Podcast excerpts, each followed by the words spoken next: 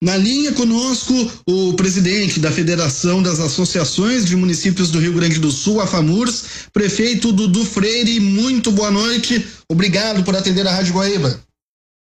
Boa noite, Gutierrez. Boa noite, Gustavo. Boa noite a todos os ouvintes da Rádio Guaíba. Para mim é uma satisfação, mais uma vez, estar conversando com os amigos.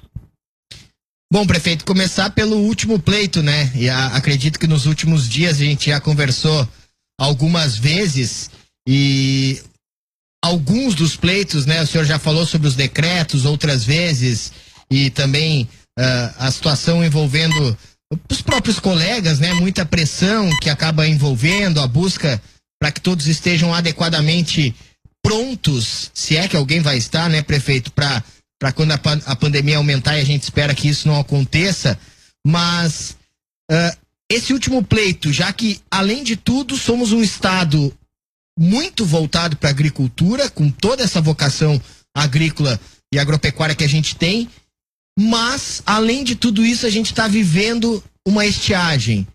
O que, que foi feito eh, em relação ao Ministério da Agricultura, algumas questões para que o homem do campo aqui do Rio Grande do Sul sofra menos, já que sofrendo não tem, não tem jeito, infelizmente está, prefeito? Ah, nós temos uh, praticamente 220 municípios uh, em situação de emergência devido à estiagem. Esses municípios, na grande maioria, já estavam em situação de emergência antes do problema do coronavírus. É um problema que afeta a, a, a, produção do Rio Grande do Sul nas suas mais diversas culturas, praticamente todas as regiões do estado, e principalmente a cultura da soja, que é o carro-chefe aqui no Rio Grande do Sul no Brasil. Eh, nós encaminhamos um documento formalizado uh, junto ao Ministério da, da Agricultura e também ao Gabinete da Presidência da República. Esse documento foi apresentado em parceria com diversas outras entidades e visa o auxílio direto aos nossos agricultores, aos nossos municípios. Nós já tivemos o anúncio da prorrogação de dívidas para os agricultores aqui do Rio Grande do Sul. O Ministério já anunciou esse acordo realizado com as instituições financeiras. Isso é muito importante. A prorrogação das dívidas uh, podendo ser pagas até em 12 anos. Isso, sem dúvida alguma, já é um alento para os nossos produtores e nós também estamos pleiteando que a assistência chegue principalmente uh, aos pequenos produtores da agricultura familiar, em que muitas regiões falta até mesmo o abastecimento de água potável para o seu, para as, o seu sustento. Né? Então, nós estamos solicitando investimentos na abertura de poços artesianos, novas caixas d'água, a abertura de pequenos açudes nessas comunidades, isso deve ser priorizado pela Secretaria Estadual da Agricultura. A Secretaria já vem auxiliando algumas regiões, mas precisa intensificar intensificar essas medidas porque a situação ela se agrava cada, cada vez mais. E agora, uh, com mais a situação de calamidade de praticamente todos os municípios em virtude do coronavírus, o problema tomou uma dimensão muito maior.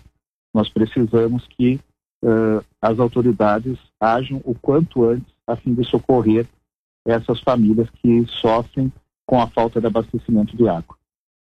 O Rio Grande do Sul já passava por uma situação complicada com a estiagem, uma das mais fortes nos últimos 15 anos, lembrando daquela de 2004 e 2005, e agora parece que a tempestade perfeita veio com tudo com a pandemia do coronavírus. E a FAMURS, prefeito Dudu, ela assumiu uma liderança muito representativa no diálogo com o governo do estado, com o governo federal, para manter a restrição das atividades e resguardar a saúde da população. Mas nós estamos vendo que não é um ponto pacífico entre os municípios, e cito os exemplos de São Jerônimo e Farroupilha, que criaram decretos próprios mais leves e que agora estão no alvo do Ministério Público e da Justiça. Como a FAMURS enxerga essa situação, prefeito? Olha, nós desde o início uh, nós indicamos pelo isolamento social, porque a gente considera que é o principal instrumento que nós temos no momento para combater essa pandemia. É o, é o único instrumento que teve sucesso uh, em outras partes do mundo que já enfrentaram e estão enfrentando esse grave problema e também para que nós tivéssemos tempo de organizar o sistema de saúde do país. Isso é importante, nós temos que fazer com que esse pico da pandemia não seja antecipado.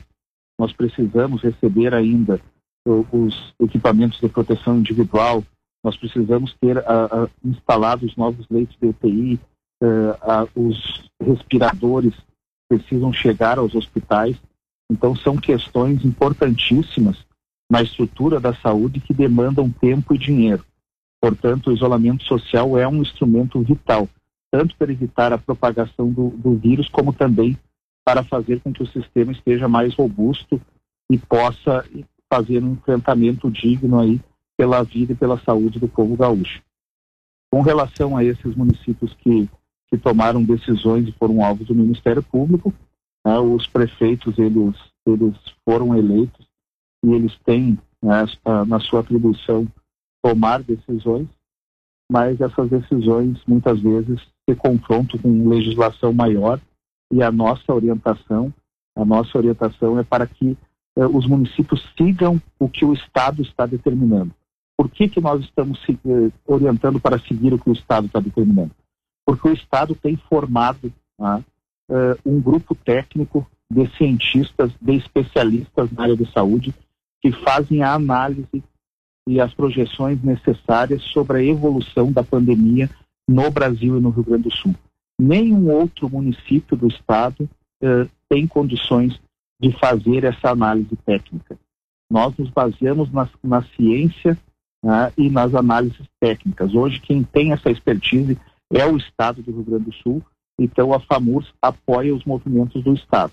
Se o Estado considerar que nós temos condições de fazer uma flexibilização, porque o, os índices são positivos e nós não seremos punidos perdendo vidas né, e atingindo a saúde direta da nossa comunidade, nós estaremos apoiando. Se o Estado considerar tecnicamente que não é o momento de que isso aconteça, nós também estaremos apoiando.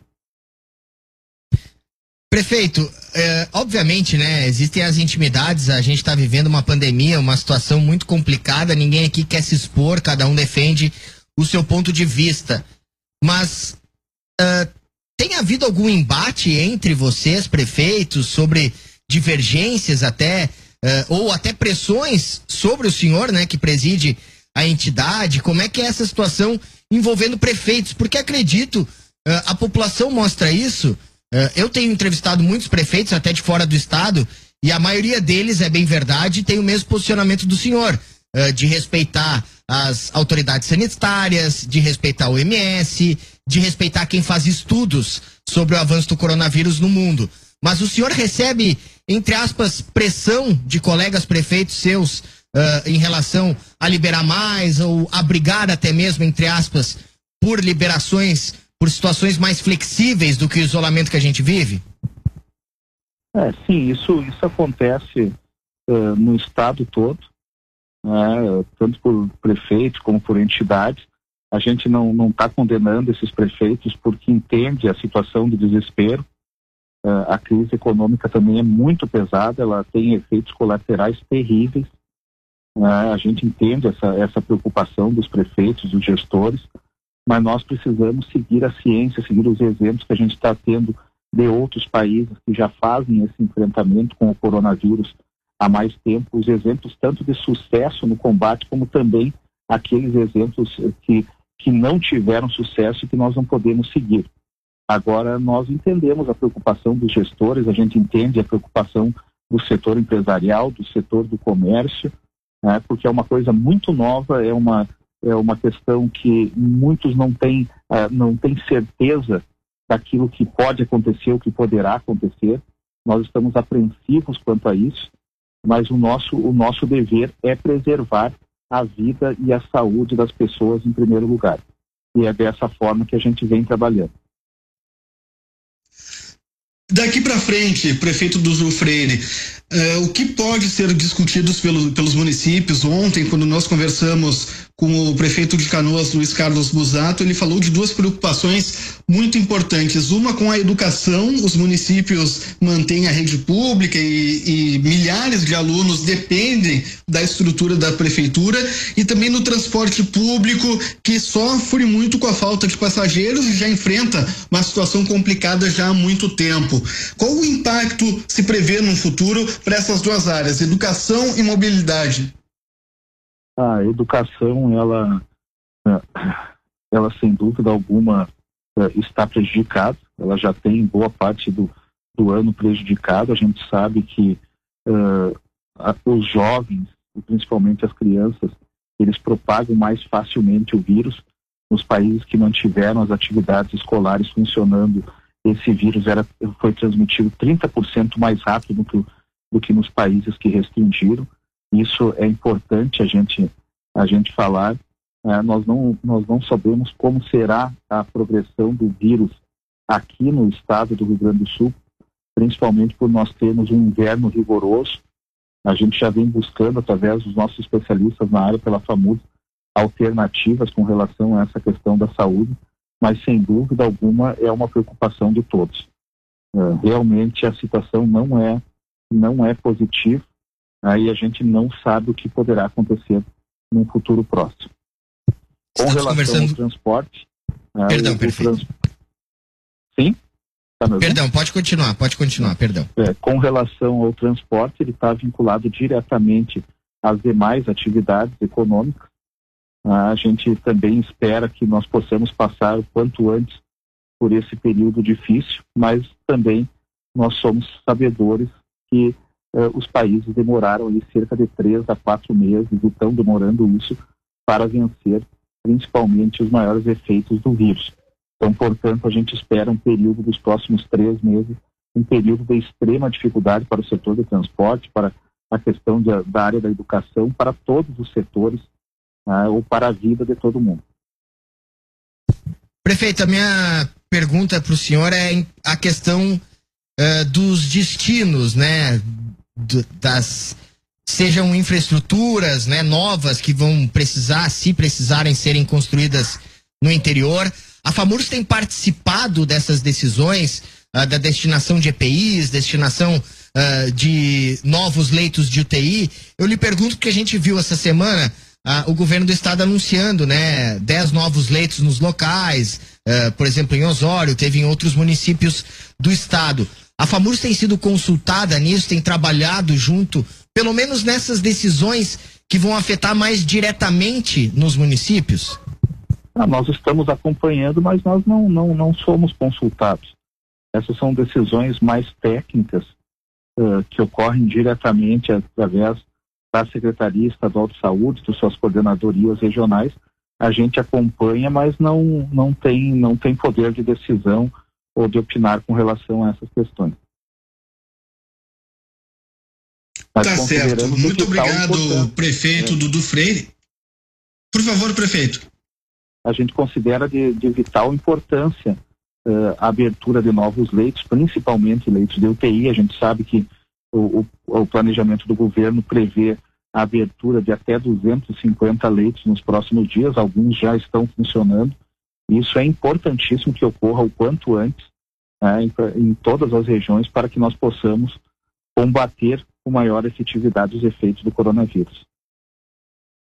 Perfeito. Mais uma vez, muito obrigado ao presidente da FAMURS e prefeito de Palmeira das Missões, Dudu Freire. Uma boa semana de serviço e uma boa Páscoa para o senhor e a família. Muito obrigado, a gente fica sempre à disposição.